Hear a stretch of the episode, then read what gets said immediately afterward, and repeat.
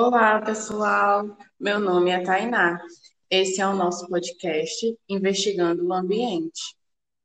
E o meu nome é Stephanie. Bom, eu e Tainá iremos conversar nesse podcast para explicar um pouco mais sobre os manguezais, levando em conta principalmente a importância de sua preservação. Bem, Stephanie, mas afinal, qual a importância do manguezal para a nossa vida? É, os manguezais funcionam como repositor de matéria orgânica para o mar, enriquecendo suas águas através das folhas decompostas e dejetos produzidos pelos mangues. Ah, Stephanie, então é por isso que o manguezal também abriga várias espécies de animais, inclusive o que a gente se alimenta, como os peixes e os caranguejos.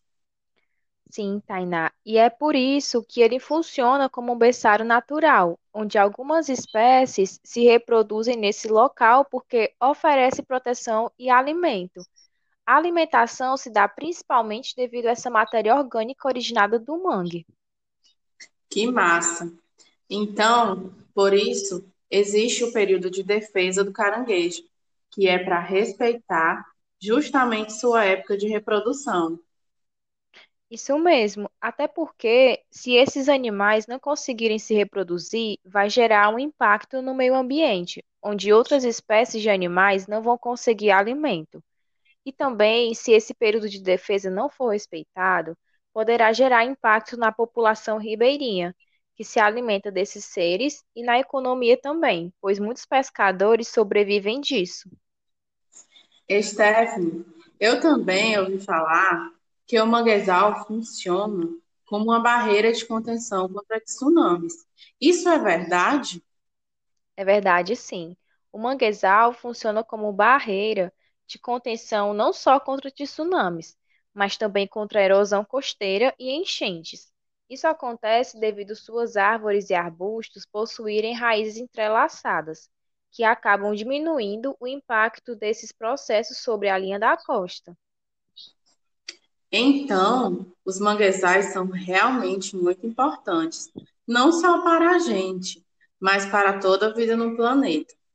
Porém, Stephanie, eu vi no jornal que os manguezais estão sendo ameaçados em todo o planeta, principalmente devido à construção de empreendimentos em seu local, desmatamento e a criação de salinas e reservatórios de camarões. Pois é, Tainá. Infelizmente, isso vem acontecendo em todo o mundo. Aqui no Brasil, possuímos uma legislação bem rica em leis para a proteção desse ecossistema. Porém, na prática, falta fiscalização dos órgãos governamentais, e quem acaba sofrendo com essa situação é a população que depende do manguezal para sobreviver, e as espécies que habitam nesse local. Pois é, muito triste toda essa situação. Inclusive, na Barra do Ceará, o manguezal que acompanha todo o rio Ceará sofre bastante, principalmente com a poluição e desmatamento. Alguns pescadores já chegaram até relatar que alguns animais estão começando a reduzir o seu número. Sim, eu ouvi falar mesmo dessa problemática. E olhe que aquela região faz parte da APA do estuário do Rio Ceará e que deveria ser um local de preservação. Inclusive, eu também ouvi de pescadores relatando realmente dessa redução do número de animais. Já ouvi falar também que antigamente é, haviam tubarões que adentravam a, o rio Ceará para poder se reproduzirem, e atualmente eles não estão mais adentrando justamente por outra questão, que é o assoreamento do rio Ceará. Nossa, então o que nos resta fazer é difundir cada vez mais a importância desse ecossistema, para que as pessoas conheçam melhor os manguezais e assim os preservem. Pois é, Tainá, é isso que resta fazer, até porque é necessário conhecer para preservar.